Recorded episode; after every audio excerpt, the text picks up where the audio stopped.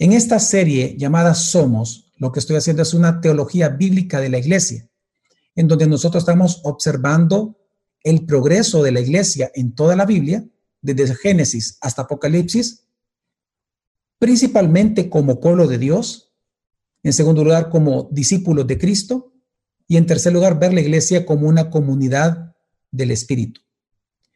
Durante los últimos estudios hemos visto que como pueblo de Dios, en primer lugar nosotros somos la asamblea de adoración de Dios.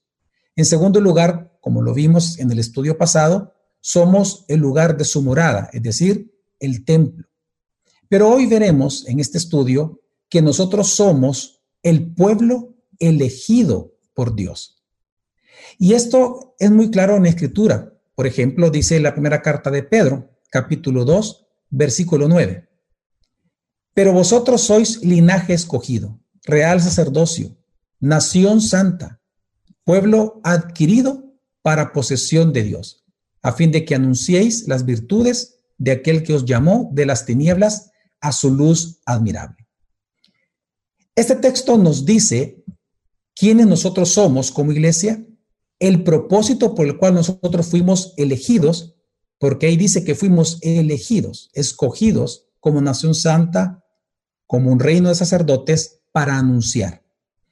Ahora, la razón por la cual la escogitación de Dios o la elección de Dios nos habla de quiénes somos y el propósito por el cual nosotros fuimos elegidos es que realmente la elección de Dios en toda la escritura, para que nosotros seamos su pueblo, implica realmente cuatro llamados importantes. En primer lugar, esta elección de Dios para ser parte de su pueblo, ser su pueblo, incluye una nueva identidad por Cristo. En segundo lugar, nos da un nuevo propósito o vocación para Él. Nos da una nueva moral en Él y establece un destino con Él. Así, para nosotros entonces comprender el tema que estamos observando este día, respecto a que somos el pueblo elegido de Dios, debemos nosotros observar el progreso de este mismo tema desde el Antiguo Testamento al Nuevo Testamento. Es una teología bíblica que vamos a hacer de la, del pueblo como elegido por Dios y por lo tanto así comprender lo que significa entonces ser el pueblo elegido por Dios, su iglesia. Así que vamos a comenzar hablando del pueblo elegido por Dios en toda la Biblia y obviamente vamos a comenzar observando que el primer llamado por Dios en la escritura fue Adán y Eva. Nosotros recordamos, según el testimonio que nos da Génesis, que Adán fue creado y luego fue puesto en el jardín que Dios plantó en el Edén. Recordamos de que el Edén era un lugar específico. En el Edén dice la Biblia que Dios plantó un jardín. Luego creó al hombre y luego puso al hombre ya creado, que lo creó fuera del jardín, lo puso en el huerto. Esto está en Génesis capítulo 2.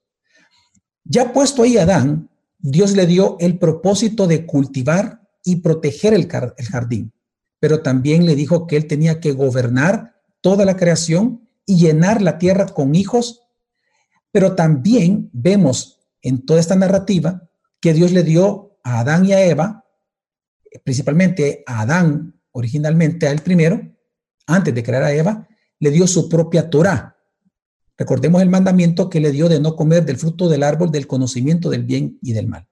Ahora, en esto que nosotros vemos, observamos la identidad, el propósito, la moral y el destino para Adán.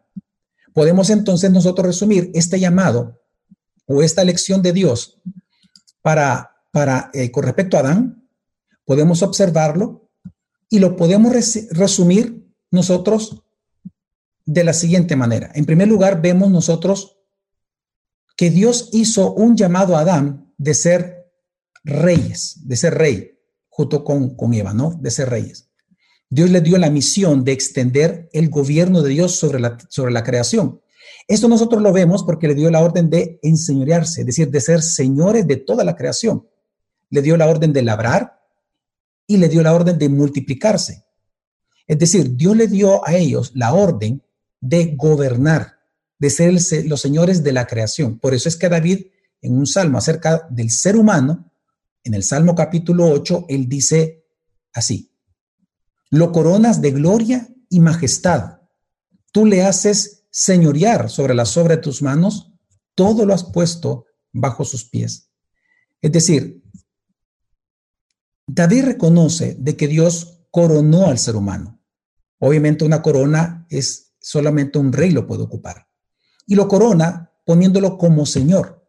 Por eso nosotros observamos de que esta misión que Dios le entrega o vocación que Dios le entrega a Adán y a Eva era de ser los vicerregentes, es decir, los gobernantes representantes de Dios sobre toda la creación. Esto es lo que hace, de alguna manera, junto con otros elementos que no vamos a ver este día, sino que lo mencionamos en el estudio pasado, esto hace que el Edén, y específicamente junto con el jardín, el Edén, es el arquetipo del reino de Dios, y por lo tanto Adán y Eva son los arquetipos de como reyes. Así, por lo tanto, la misión como reyes incluía el mandato espiritual, cultural y social que como reyes debían de ejercer. Cuando hablo de una, un mandato eh, espiritual, me refiero a que ellos debían de exhibir la vida del reino de Dios. Esa era parte de la misión de ellos, exhibir en su relación con sus hijos, exhibir la vida del reino de Dios, cuidando la adoración colectiva de todo el pueblo y por lo tanto la comunión de todos ellos con Dios. Socialmente, ellos también como reyes debían de adorar a Dios comunitariamente, pero también en familia. También debían de amarse y reunirse como asamblea con los hijos y enseñarles la palabra de Dios y hacer todo en la tierra para la gloria de Dios. Y culturalmente, ellos como reyes o vicerregentes también debían de ser un reino teocrático, es decir, administrado según el mandato de Dios y estableciendo como cultura en, la reproducción de los hijos, establecer como cultura de este pueblo de Dios la ética según el orden creado por Dios. Así que en primer lugar podemos ver que este mandato creacional de Dios sobre Adán y Eva incluía un llamado a ser reyes. En segundo lugar es un llamado a ser sacerdotes. Y esto lo vemos porque ellos fueron creados para mediar la presencia de Dios, para servirle directamente y adorarlo. Estas tres son las principales funciones sacerdotales que encontramos en la, en la Biblia. Es interesante y, vemos esta, eh, esta misión sacerdotal de Adán precisamente porque Dios le dijo a él, le dio la tarea de cultivar y de guardar el jardín. Estas dos palabras, cultivar y guardar en hebreo, es la misma raíz para la orden sacerdotal de ministrar y guardar el tabernáculo y luego el templo a los sacerdotes, a la clase sacerdotal, a los levitas. Es exactamente la misma palabra que Dios le dio a Adán. Además, vemos también dentro de la misma narrativa que ellos estaban en el lugar de la presencia de Dios, en un lugar santo. Por lo tanto, ellos tenían una vida moral santa que cumplir. Así, por lo tanto, la orden de expandir el jardín y multiplicarse a través de los hijos y llenar la tierra con ellos, era realmente también, incluía una orden de llenar la tierra con la presencia de Dios y expandir su gloria a través de esta vida. Por lo tanto, podemos observar que Adán fue, por todo esto que acabo de mencionar y otras cosas más, que él fue el arquetipo sacerdotal del cual todo lo demás tomó ejemplo. En tercer lugar, el llamado que Dios hace a Adán y Eva fue también, es un llamado a ser profetas. Un profeta, recordemos, en, digamos, en, el concepto más simple, un profeta es alguien escogido por Dios, elegido por Dios, para que oiga su palabra y luego la enseñe a su pueblo, al pueblo de Dios. Y esta función es muy clara en la vida de Adán, pues recordemos de que él fue quien le enseñó a Eva el mandamiento recibido por Dios de no comer del fruto prohibido. Dios le dio la, la orden, esta Torah de Adán, Dios se la dio directamente a él antes de haber creado a Eva. Por lo tanto, el que le enseñó a Eva este mandamiento no fue Dios directamente, sino Adán. Vemos aquí un prototipo y un arquetipo de la función profética, escuchar la voz de Dios y transmitírsela directamente al pueblo de Dios tal cual Dios la enseñó. Y esta misión también la vemos implícita en el orden de multiplicarse, porque recordemos que para crear los hijos, ellos iban a requerir enseñar el mandamiento a los hijos para que temieran también a Dios. Por lo tanto, el llamado es para ellos, por tanto, de escuchar, de hablar, de defender y de preservar la palabra de Dios por todas las generaciones y a lo largo y ancho del mundo. Esa era parte de la misión de ellos. Así que cuando nosotros vemos de que Dios forma a Adán y lo pone en el huerto y lo elige para ponerlo en el huerto, encontramos que se puede resumir la misión de ellos ya como una misión de reyes, ser sacerdotes, un pueblo de sacerdotes y un pueblo colectivo de profetas. Sin embargo, nosotros vemos, si continuamos la narrativa, vemos que Adán falló. Él fue rebelde al llamado y por lo tanto él perdió todos estos privilegios. Pero Dios le dio una promesa, recordemos, una promesa de victoria sobre el pecado a través de la simiente que Dios le prometió que vendría a través de Eva. Esto está en Génesis capítulo 3, versículo 15. Ahora, esto, esta promesa de Dios de, un, de una simiente futura, constituye un cuarto distintivo del llamado y la elección de Dios por Adán, por Adán y Eva, como pueblo. Y es que a través de ellos Dios revela que Él traería al mundo la simiente salvadora.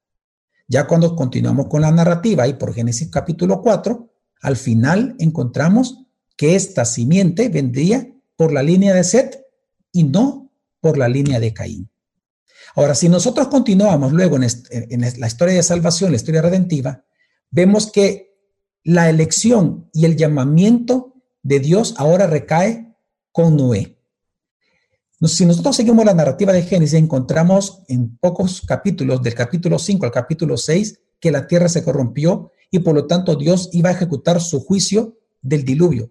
Sin embargo, él siendo fiel a su promesa de salvación dada a Adán y a Eva, Dios decide volver a llamar a su pueblo, pero ahora da un elemento importante. Aquí vemos una progresión en la autorrevelación de Dios en la Escritura. Él promete que la salvación vendría no, no salvando a todos, sino por medio de un remanente. Este remanente iba a ser compuesto por Noé y su familia, únicamente ocho personas, a quien Dios extiende a Adán, perdón, a Noé, el pacto de Adán. Por lo tanto, después del diluvio, nosotros vemos que la simiente vendría a través de Sem. Esto ya lo encontramos en Génesis capítulo 9. Luego de esto, nosotros vemos, si continuamos con la historia redentiva, vemos que la siguiente elección y llamamiento de Dios fue sobre Abraham. Abraham en aquel momento era un idólatra cuando él fue llamado, así nos los, nos los testifica Josué en su libro capítulo 24. Ahí se nos dice de que Dios lo salvó. Y nosotros vemos en la narrativa que Dios lo salva por gracia a Abraham, le otorga la fe necesaria para creer en las promesas del pacto que Dios hizo con él. Pero estas promesas del pacto son sumamente interesantes porque es una continuidad del pacto que hizo con Adán y con Noé, solo que vemos un progreso en la revelación de Dios del pacto. Porque con Abraham lo que vemos es que Dios le prometió una tierra, una descendencia ahora real, una simiente elegida que sería bendición ya para todas las naciones de la tierra. Esto lo encontramos en Génesis 17 y Génesis 12. Pero luego entonces, para confirmar esta promesa, Dios elige a Isaac en lugar de Ismael y luego eligió a Jacob en lugar de Esaú. En ambos, Dios lo que hace es manifestar y preservar y darle continuidad al pacto abrahámico con su, con su, con su hijo y con su nieto. Ahora, en este punto llegamos en un progreso muy importante de este tema del pueblo de Dios elegido por él. Y me refiero, llegamos al punto dentro de esta relativa, relativa cuando tenemos que hablar de la elección y el llamamiento del pueblo de Israel. Si nosotros recordamos Jacob, el nombre Dios se lo cambió por Israel para mostrar su filiación de amor, ya que en Betel tuvieron un encuentro luchó con Dios y eso es lo que significa su nombre. Sin embargo, nosotros vemos que también Dios revela que su descendencia iba a ser esclavizada, esto lo habla Abraham, sin embargo, cuando estuvo esclavizada por los egipcios, luego Dios los redimió por mano de Moisés. Cuando esto sucede, y como lo hemos visto en los estudios anteriores, Dios los lleva al monte Sinaí. Ahí Él los constituye como su pueblo. Por lo tanto, como su pueblo los constituye, como su asamblea de adoración, que ya lo hablamos, como su morada donde él, él, pondría su presencia, lo hablamos la semana pasada, pero también vemos que Él los constituye como su pueblo elegido, los elige para ser su pueblo, su tesoro entre todas las naciones de la tierra, para que fueran, a su vez, un reino de sacerdotes y una nación santa y un pueblo colectivo profético para las naciones. Esto lo vemos en Éxodo capítulo 19, versículo de 4 al 6, cuando dice, Vosotros habéis visto lo que he hecho a los egipcios y cómo os he tomado sobre las alas de águilas y os he traído a mí. Ahora pues, si en verdad escucháis mi voz y guardáis mi pacto, seréis mi especial tesoro entre todos los pueblos, porque mía es toda la tierra, y vosotros seréis para mí un reino de sacerdotes y una nación santa. Es decir, como reyes y sacerdotes de la tierra, la misión del pueblo de Israel era, en lugar de testificar verbalmente acerca de Dios, es decir, de salir a las naciones, ellos debían de exhibir primero las bendiciones del reino de Dios en su propia vida. Ellos tenían que exhibir la vida del pacto de tal manera que las demás naciones los vieran a ellos y por lo tanto ellos buscarlos, ir hasta Israel para entonces ser enseñados por la palabra de Dios, por boca de ellos, para la conversión de las naciones. Es decir, lo que vemos nosotros en el Antiguo Testamento es que la misión como pueblo de Dios de ser sacerdotes, profetas, de predicar la palabra, era una misión centrípeta, es decir, ellos tenían que esperar que las naciones vinieran, pero la manera en que ellos iban a llegar a Israel es que ellos tenían que vivir el pacto. Viviendo las bendiciones del pacto en la tierra prometida, entonces las naciones mirarían hacia ahí y dirían qué diferentes son ellos y qué es lo que los hace distintos. Y por lo tanto ellos ver que hay un Dios verdadero.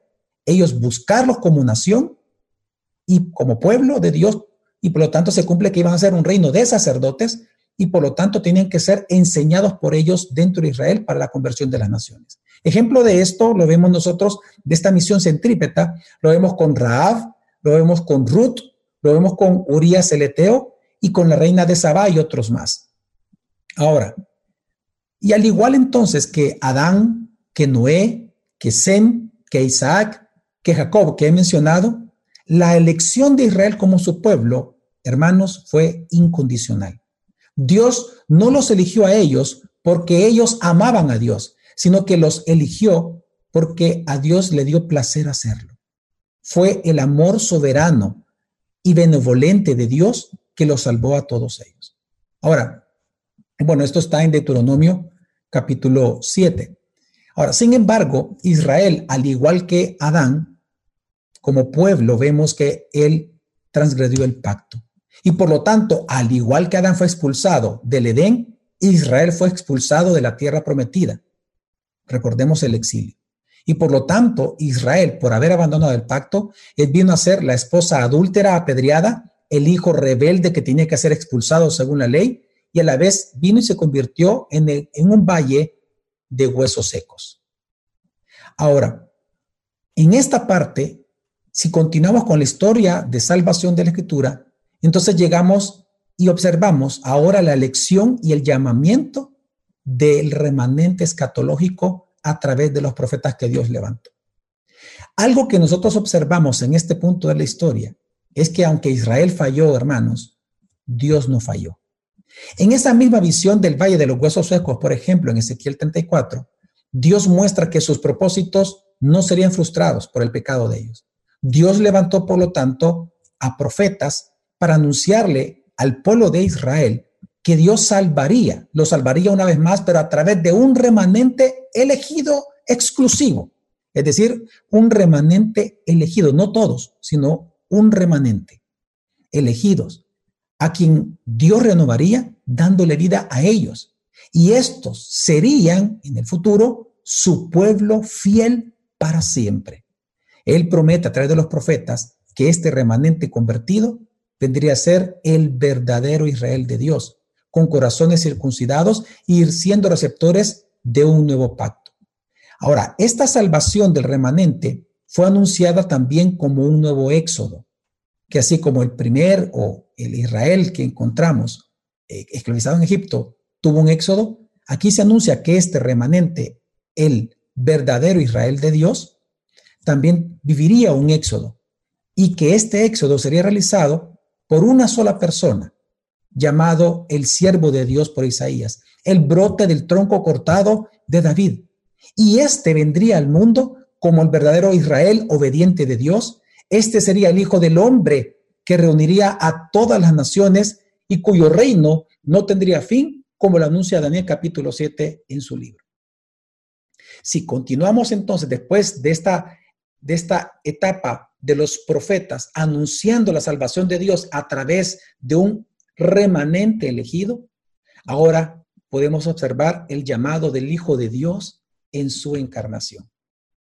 En el cumplimiento de los tiempos, hermanos, encontramos de que Dios encarna en el Hijo Jesucristo, quien viene como Rey, como sumo sacerdote que ministra el Evangelio de salvación, intercede por su pueblo y sirve a Dios y también vino como el profeta de Dios, como lo, nos lo testifica Hebreos capítulo 1, versículo del 1, al 3. Y también él vino como el verdadero Israel que vence las tentaciones que Adán e Israel nacional en el Antiguo Testamento no pudieron vencer. Jesús lo vence. Recordemos el testimonio de Lucas capítulo 4 cuando ha llevado al desierto. Pero también es anunciado que él vino como el Hijo obediente de Dios, que fue enviado a recoger el remanente de Dios para liberarlo del pecado y siendo constituido así este remanente como, perdón, siendo constituido así eh, eh, Jesús como el nuevo y postrer Adán y la cabeza representativa del nuevo y renovado pueblo de Dios.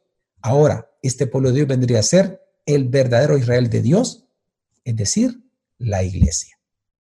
Nosotros vemos que en el cumplimiento de los tiempos, Jesús vino como el rey sacerdote, así lo dice también Hebreos en varios capítulos, que él es el sumo sacerdote para siempre según el orden de Melquisedec. Y también vemos que él vino como rey. Por eso Mateo capítulo 1, versículo 1, el Nuevo Testamento, todo el Nuevo Testamento comienza diciendo que este Jesús es hijo de David, hijo de Abraham. Es decir, este es la simiente prometida a Adán y a Eva, el Salvador del mundo, y cuando dice que es hijo de David, que es rey, hijo de Abraham, que también es la simiente, el Salvador, el Redentor de todas las naciones. Por lo tanto, la iglesia se convierte en el verdadero Israel por cuanto Él es el verdadero Israel, hijo obediente. Y esto nos lleva entonces en la historia redentiva a observar ahora la elección y el llamamiento del remanente de Dios, es decir, la iglesia de Jesucristo. Si nosotros vemos, hermanos, Jesús vino a elegir a su remanente. Él vino a elegirlo. Esto lo deja muy claro Juan capítulo 15, versículo 16 y versículo 19 dice así. Vosotros no me escogisteis a mí, sino que yo os escogí a vosotros y os designé para que vayáis y deis fruto. No sois del mundo, sino que yo os escogí dentro del mundo. Por eso el mundo os odia. Por esta razón, porque somos elegidos por Jesucristo, hermanos, la iglesia somos, según el testimonio bíblico, la casa de Israel. Así se nos llama en la escritura, la casa de Israel somos nosotros la iglesia. Somos la casa de Israel, pero del nuevo pacto. Esto está en Hebreos capítulo 8, Efesios capítulo 2. También somos llamados los hijos de Israel en, en Apocalipsis capítulo 2. Es decir, los mismos títulos que a Israel nacional se le daba en el Antiguo Testamento, ahora se le da a la iglesia. Esto no es una teología del reemplazo, es importante mencionarlo. Nosotros no sustituimos a la Israel nacional, sino que estamos hablando que espiritualmente somos ahora ese pueblo elegido por Dios, el remanente prometido por los profetas. Por lo tanto, se nos llama en Apocalipsis capítulo 2 los hijos de Israel. Pablo también confirma esta idea de, la iglesia como el nuevo pueblo de Dios en, sus cartas. Él, por ejemplo, habla de la iglesia como el remanente de Dios en Romanos 11. Él habla de nosotros como los verdaderos circuncidados de corazón, como lo dice Romanos capítulo 2, Filipenses capítulo 3, Colosenses capítulo 2. También se nos llama los elegidos en Romanos capítulo 8, Colosenses capítulo 3. Se nos llama los llamados en siete de sus cartas. También se nos, llama los escogidos de Dios en 1 Corintios 1, Efesios capítulo 1. Se nos llama los amados de Dios en Romanos 1, Romanos 9, Colosenses 3, 1 Tesalonicenses 1, 2 Tesalonicenses capítulo 2. Se nos dice también los santos en Romanos 1, 1 Corintios 1, en, en Efesios 1, y también se nos llama los hijos de Abraham en Galatas capítulo 3, Romanos capítulo 4, Romanos capítulo, eh, perdón, Romanos capítulo 4 eh, en distintos versículos, pero también Pablo nos llama en sus cartas, nos dice que somos el Israel de Dios. Esto está en Galatas capítulo 6, versículo 16. En la iglesia, por lo tanto, a través de Cristo, es que vemos nosotros que se ha cumplido aquellas promesas del Antiguo Testamento respecto al remanente prometido. Por lo tanto, hermanos, ya somos el pueblo elegido, pero aún estamos en la espera de la consumación de esta vocación. El ya, pero todavía no. Ya somos pueblo real de Dios. Somos su pueblo y así lo establece la Escritura, porque lo pone en tiempo presente, eh, en los tiempos verbales. Están en tiempo presente.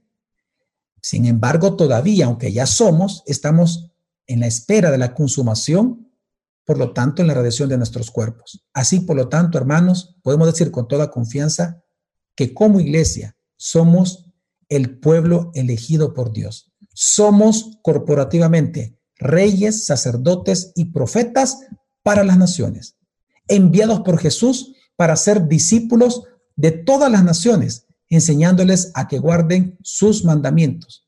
Esto está en Mateo capítulo 28. Pero este llamado, tal como lo vemos en la Escritura, en el Nuevo Testamento, en las cartas de Pablo y los demás autores, pero que también tiene una línea que viene desde Adán y Eva, este llamado a ser pueblo de Dios como rey, sacerdote y profeta para las naciones, incluye llevar una vida santa y justa que Dios demanda desde la creación. Por eso dice Primera de Pedro, y vuelvo a repetirlo, capítulo 2, versículo 9. Pero vosotros sois linaje escogido, real sacerdocio, nación santa, pueblo adquirido para posesión de Dios, a fin de que anunciéis las virtudes de aquel que os llamó de las tinieblas a su luz admirable. Nosotros, hermanos, somos, por tanto, la sal y somos luz para las naciones de toda la tierra. Pero en la historia redentiva no termina aquí, no termina con la historia de la iglesia, sino que termina con la consumación de los tiempos.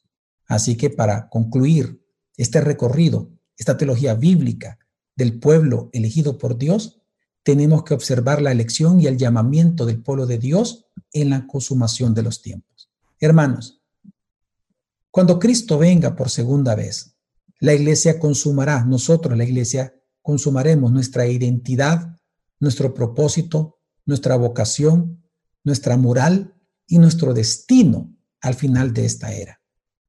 Es interesante que por eso en Apocalipsis capítulo 17, en el versículo 14, cuando está hablando de que el Cordero va a vencer, dice la Escritura, pelearán contra el Cordero, y el Cordero los vencerá, porque Él es Señor de señores y Rey de reyes, y los que están con Él son llamados, escogidos y fieles. Si nos damos cuenta, aquí vemos identidad, vocación o propósito, vemos la vida moral, vemos, hermanos, el llamamiento de Dios sobre nosotros, que no solamente somos llamados para este tiempo, sino que seremos pueblo elegido por Dios para siempre, porque somos los que estamos y estaremos con Jesucristo. Ahora, pero este llamado como pueblo elegido por Dios también se cumplirá en la nueva creación. Recordemos que viene una nueva creación. Y esto está en Apocalipsis capítulo 21. Y ahí nosotros vemos que continuaremos, que habrá una continuidad y una, y una perfección y una plenitud de lo que ya somos en este momento. Dice Apocalipsis 21 del 1 al 5. Y vi un cielo nuevo y una tierra nueva, porque el primer cielo y la primera tierra pasaron y el mar ya no existe. Y vi la ciudad santa, la nueva Jerusalén, que descendía del cielo, de Dios, preparada como una novia ataviada para su esposo. Entonces oí una gran voz que decía desde el trono, he aquí, el tabernáculo de Dios está entre los hombres y él habitará entre ellos y ellos serán su pueblo, y Dios mismo estará entre ellos. Él enjugará toda lágrima de sus ojos, y ya no habrá muerte, ni habrá más duelo, ni clamor, ni dolor, porque las primeras cosas han pasado. Y el que está sentado en el trono dijo, he aquí, yo hago nuevas todas las cosas. Escribe, porque estas palabras son fieles y verdaderas. Hermanos, este texto está hablando de nosotros, porque está hablando de un pueblo de Dios que ha sufrido. Por eso dice que no volverá a sufrir.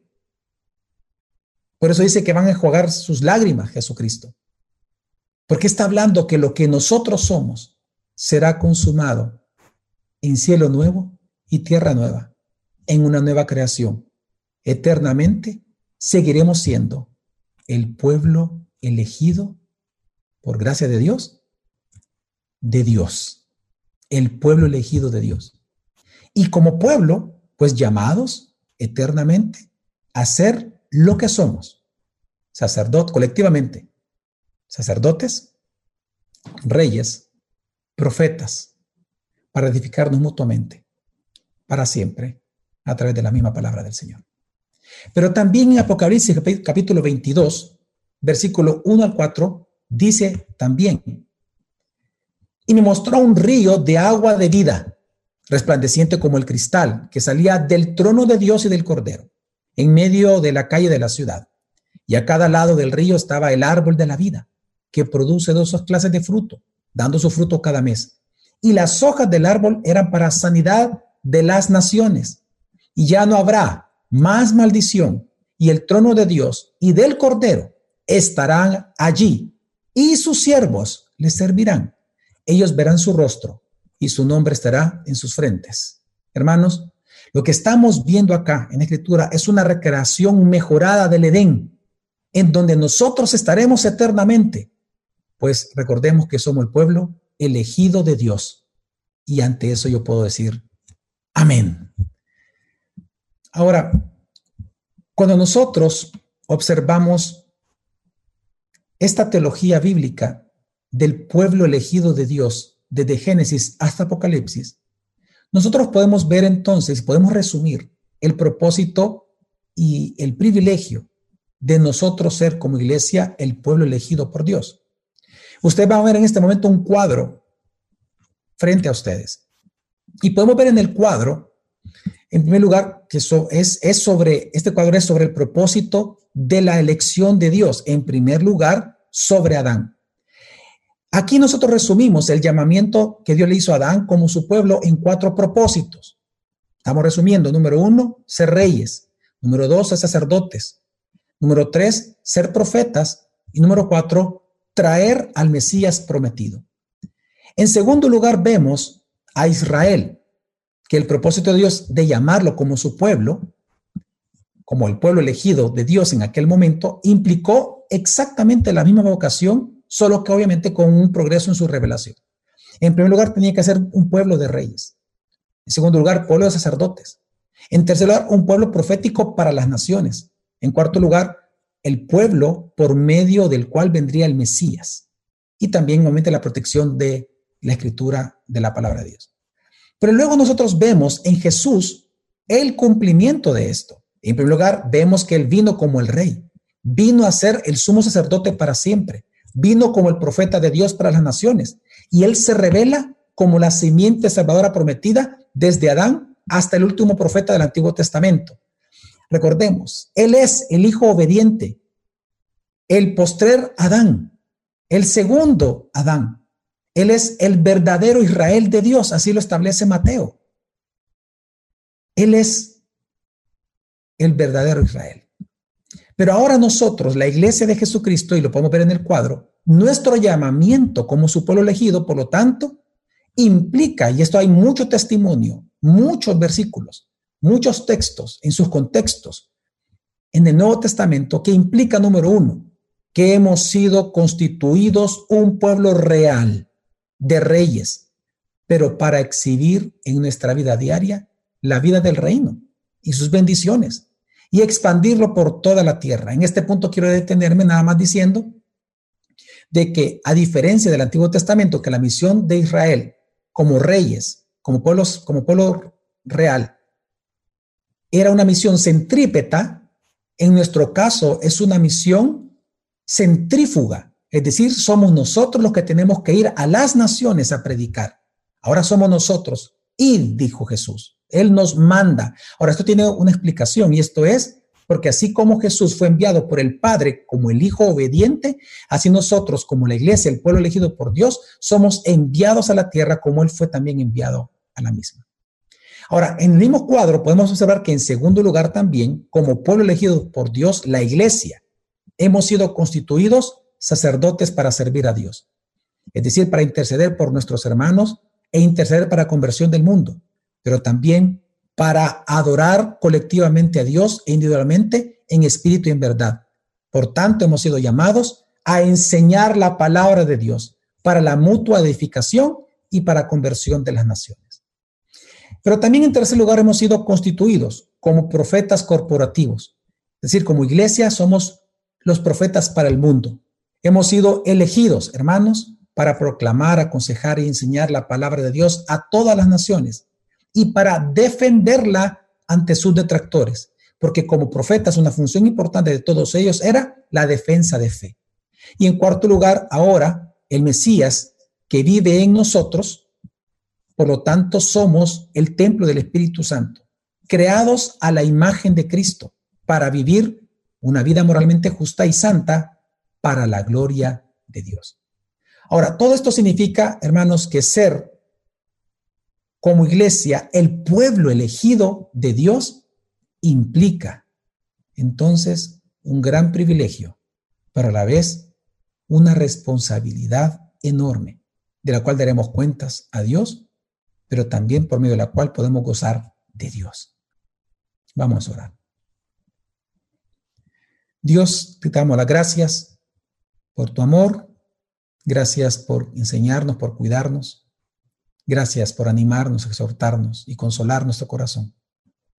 Te pedimos que pongamos en práctica tu palabra, que identificándonos como lo que somos por elegido, podamos cumplir la misión que como tal, la vocación que acompaña este llamamiento y esta elección que nos has hecho. Gracias Dios, porque es un privilegio para nosotros que siendo pecadores, nos elegiste para ser tu pueblo ser ese pueblo de reyes, sacerdotes, profetas para las naciones, defensores de tu palabra. Qué privilegio, Dios. No lo merecemos, pero lo somos. Así que yo te pido que nos ayudes a poner en práctica tu palabra. En el nombre de Jesús oramos. Amén. Dice nuestro hermano Julio, ¿qué es ser profeta? Pues muchos dicen que ser profetas porque profetizan lo que Dios les dice a ellos y eso les dice a los creyentes y los mantiene engañados.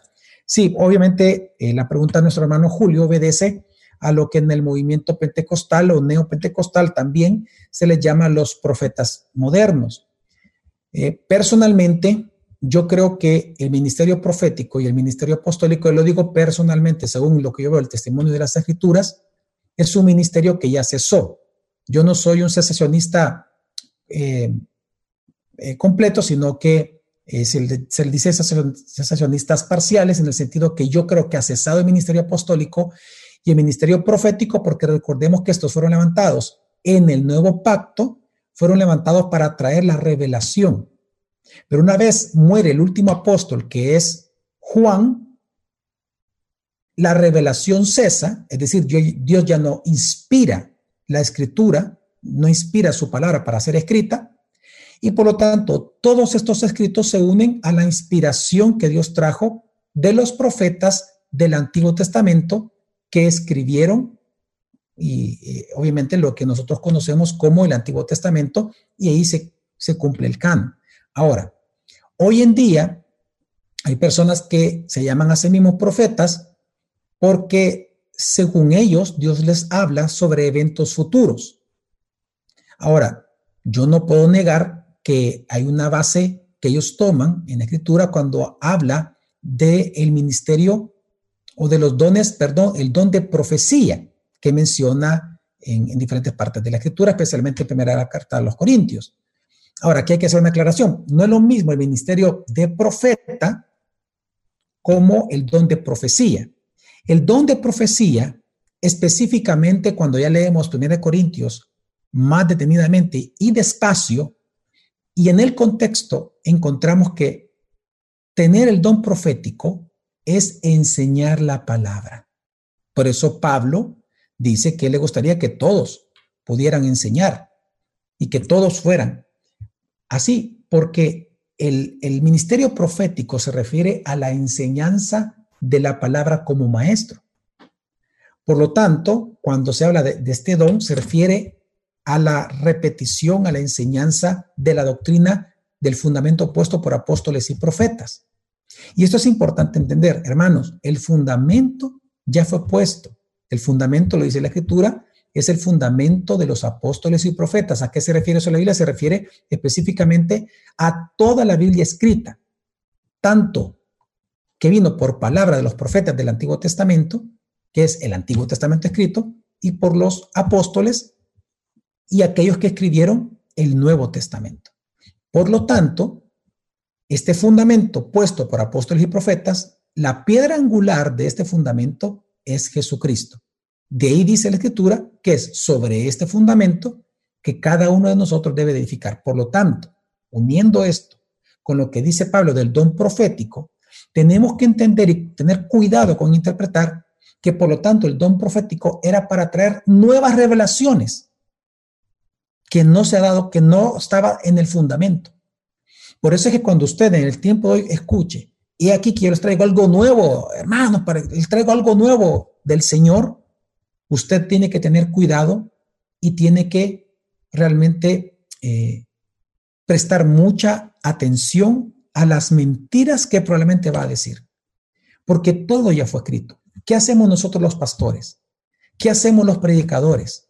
¿Qué hacemos? ¿Qué hacen? Bueno, los evangelistas, los maestros, los maestros de niños, los maestros en institutos bíblicos. ¿Qué hacemos todos los que enseñamos? Tenemos el privilegio de enseñar la escritura pues enseñar lo que ya está escrito. Nosotros no ponemos otro fundamento. No tenemos la autoridad ni el derecho de decir, ah, aquí traigo algo nuevo. No, simplemente repetimos aquello que ya está escrito. Por eso es que cuando alguien habla de un tema en específico, entre mejor es su exégesis, los sermones de todos se van a aparecer. ¿Por qué? Precisamente porque es un solo mensaje el que encontramos en ese pasaje. Por eso, obviamente, siempre hablamos de, de hay que hacer una buena exégesis al texto bíblico, o lo que nosotros llamamos una predicación expositiva, todo un proceso exegético que hay que respetar y ver a Cristo, del cual da testimonio en la Escritura. Así que, ahora, sí creo que es importante entender de que, por lo tanto, todo pastor cuando predica está haciendo una función profética. Y eso está muy claro en la Escritura. Es una función profética. Así que, por lo tanto, la iglesia, colectivamente la iglesia para el mundo, somos sus profetas. ¿En qué sentido? ¿Dónde más ellos pueden encontrar la explicación de la palabra escrita de Dios? Solamente en la iglesia de Jesucristo. Así que somos esos profetas para las naciones en el sentido de que según Mateo 28 estamos llamados para ir y hacer discípulos, pero es enseñándoles a que guarden no lo que nosotros pensamos, lo fresco y lo nuevo, no, a enseñarle lo que Jesucristo dice, nos ha enseñado ya, porque es la piedra angular y el fundamento puesto ya por los apóstoles y profetas. Eso es lo que tenemos que enseñar. Eso se llama la sana doctrina. Gracias, hermano, por la pregunta. También José pregunta desde Facebook. Pastor, ¿qué clase de persecución afirma la Biblia que sufrirá el pueblo de Dios o el nuevo Israel? Bueno, las persecuciones en la escritura eh, siempre es, ya sea em, sobre la misma escritura, el desvirtuar la escritura, hablar en contra de la inerrancia de la escritura, de la suficiencia de las escrituras, de la perspicuidad de las escrituras, de la santidad de las escrituras, de la eficiencia de las escrituras, siempre es un ataque hacia las escrituras. En segundo lugar, es un ataque a Dios, al Creador, Génesis, principalmente en Génesis. También es un ataque cristológico en contra de la cristología. Ahora, ese es como el primer paso, pero luego las persecuciones ya no son a nivel de enseñanza, sino que se puede dar el caso de persecuciones en contra de los mismos cristianos porque vienen a afectar el plan que tiene el mundo, vienen a ser un estorbo para aquellos que dirigen. Y esto lo vemos nosotros en la historia, obviamente, de, la iglesia. Eh, lo vemos, por ejemplo, cuando ellos comenzaron a ser perseguidos, en primer lugar, por los religiosos, por aspectos cristológicos, eh, eh, bibliológicos, que es lo que acabo de mencionar, en el caso de cuando los judíos comenzaron a perseguir a la iglesia naciente. Pero luego vemos que ya hubo una persecución después por parte de Nerón, que fue una de las persecuciones más crudas que ha vivido la iglesia, porque se las acusó de quemar Roma. Por lo tanto, vemos nosotros que la persecución era a muerte, era. Y actualmente en el mundo vemos que la iglesia de Jesucristo es perseguida por sobre todo en países donde eh, el Islam es lo la religión islámica es lo que prácticamente la mayoría profesa. Hay una persecución real sobre los cristianos. Bueno, de hecho, lamentablemente nosotros no vemos esas noticias. Digo lamentablemente porque deberíamos de, verlas. Casi cada semana se mata a un cristiano, se crucifica. Y hay registros de eso. En todo el mundo hay una persecución, por sobre todo en países islámicos, contra la iglesia. En nuestros países las persecuciones son, digamos, más sutiles porque en nuestro país la mayoría son personas que tienen una noción de Jesucristo. Así que Dios ocupa, Él sabe el plan que lleva con cada una de las naciones, pero sí las persecuciones, eh, eh, obviamente, eh, dolorosas, de aflicción, es algo que lo hemos visto en la, iglesia, porque estamos en los últimos tiempos, desde que vino Pentecostés, desde la resurrección de Jesucristo comenzaron los últimos tiempos hasta el día de hoy, por lo tanto, pues a la medida y en base ya a las posiciones católicas de cada uno, pero personalmente, en la medida que nos acerquemos al final de los últimos tiempos, debe haber una gran apostasía. Y ahí es donde probablemente va a haber una especie de persecución en contra de la iglesia un poco más sistemática. Gracias por tu pregunta. Eh, Nicaor pregunta, Pastor, ¿puede explicar Efesios 1.4 según se escogió en él antes de la fundación del mundo? Sí, claro, aquí estamos hablando de los decretos de Dios. La escritura es muy clara en donde dice de que Dios nos escogió antes de crear todo.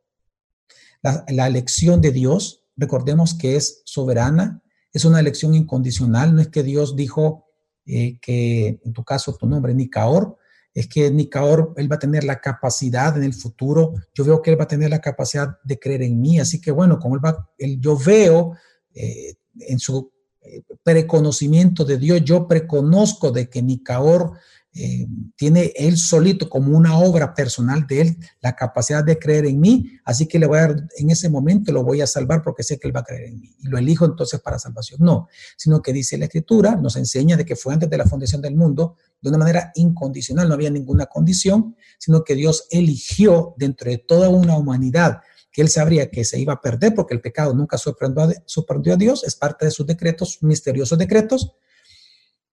Dios eligió a quienes él iba a salvar. Por lo tanto, eh, eh, los demás quedan y van a continuar en su estado de perdición y por lo tanto a una, a una condenación. A esto se le conoce en teología como la doble predestinación. Dios salva a algunos y deja morir a los demás consecuentemente y justamente por sus pecados. Este, obviamente esto no se le puede asignar injusticia a Dios porque no se puede decir que es injusto que Él salve. Todos merecemos morir, pero Él salva de entre todos. Y no lo salva a todos porque entonces dejaría de ser, obviamente, justo. Él, como un Dios justo tiene que castigar el pecado. Así que en la cruz Él manifiesta su justicia y manifiesta su misericordia. Manifiesta su misericordia y gracia salvando a algunos y manifiesta su justicia castigando a los que, a los que eligió o a los que no eligió para salvación. Así que, pero todo esto dice la escritura que fue antes de la fundación del mundo, mucho antes de crear cualquier cosa, dice la escritura, y no solamente este pasaje, hermano, sino que hay varios más, varios, entonces nos dice a nosotros que desde antes de la fundación del mundo fuimos escogidos por Dios. Por eso también en primera carta de Pedro, capítulo 2, también se nos dice a nosotros de que Jesucristo ya había sido elegido, ya estaba preparado como el cordero, dispuesto a morir desde antes de la fundación del mundo.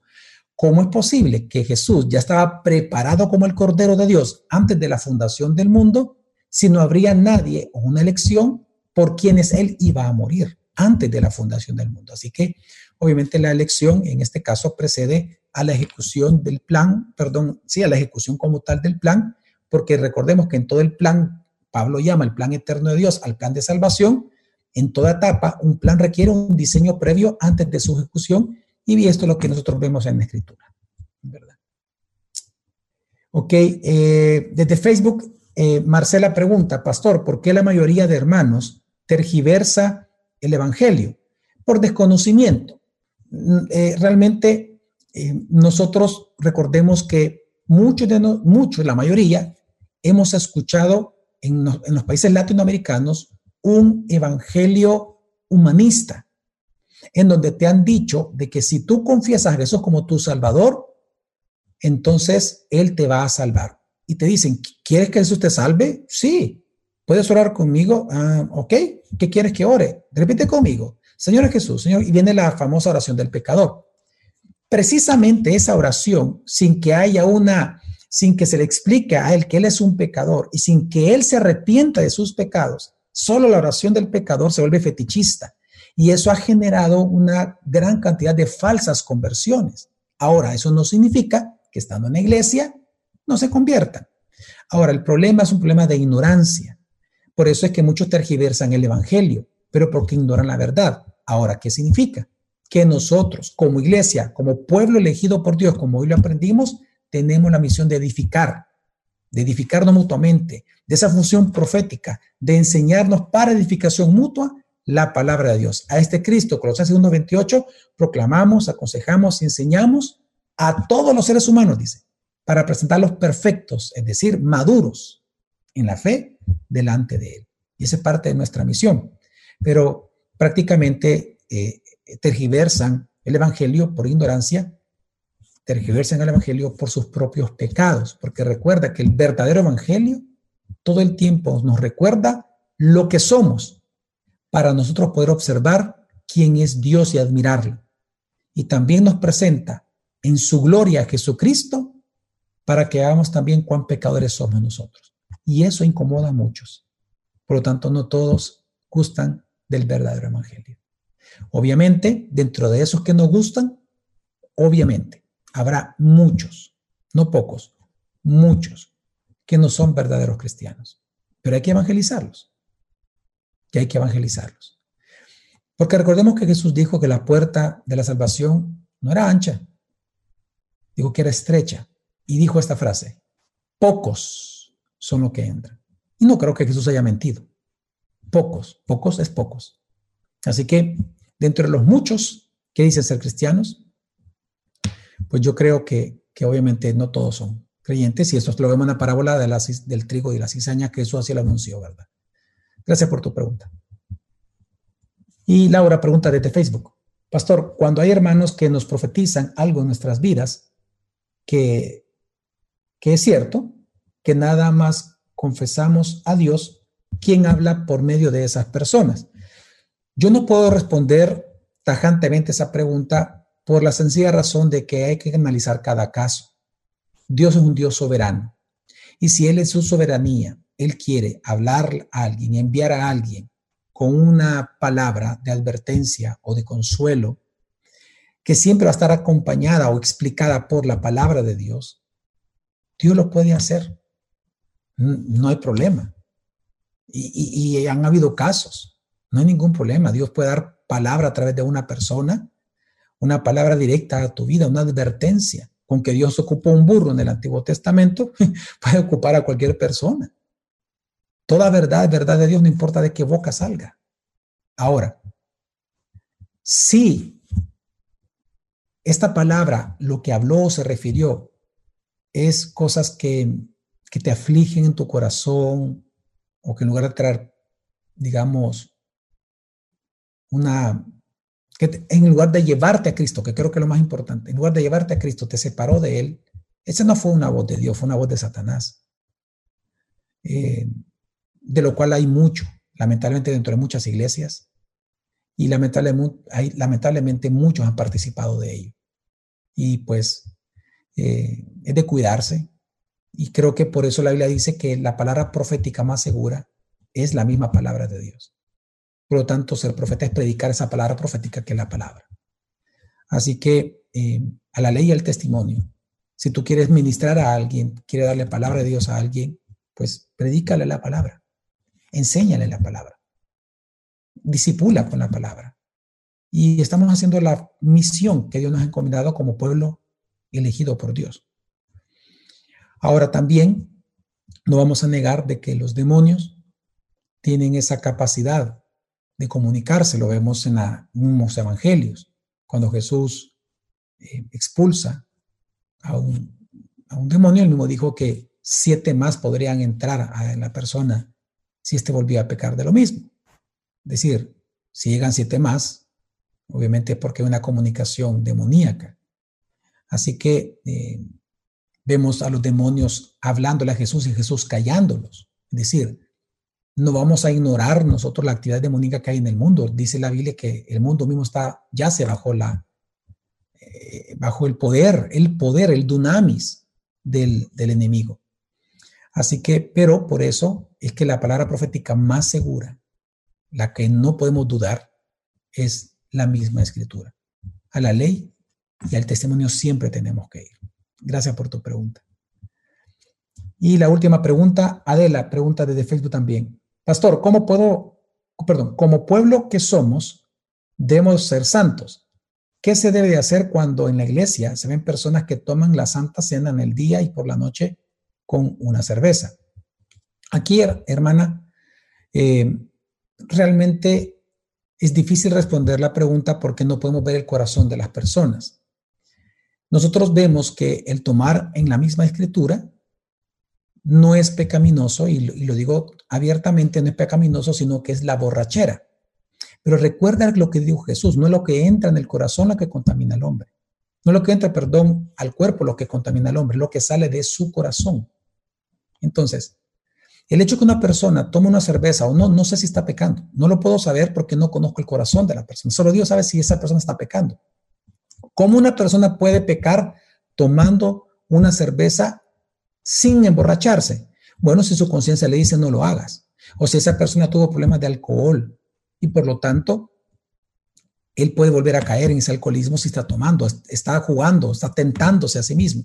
También eh, podría pecar si, es, si, ese, si esa bebida le lo hace por nostalgias de recuerdos pecaminosos o una vida pasada pecaminosa. Es decir, hay muchas formas, pero no lo podemos saber porque no podemos conocer el corazón y el pensamiento de las personas. Dios sí. Ahora, la cena del Señor tiene que ver con una confesión pública y tiene que ver una confesión de pecados antes de tomarla. Porque así lo dice la Escritura, así lo deja claro 1 Corintios capítulo 11 de que tienen una confesión, porque si no se confiesan los pecados, dice que algunos han muerto por no haberlo hecho, por haber tomado en pecado la cena del Señor. Por lo tanto, en ese sentido, la persona, si tomó y pecó, él debería de confesarlo.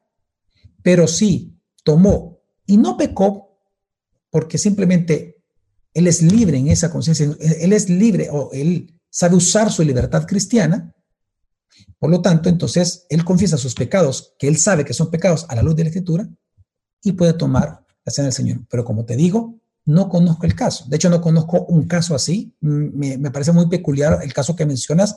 Supongo que tú estás pensando en una persona. Yo no he conocido a una persona así.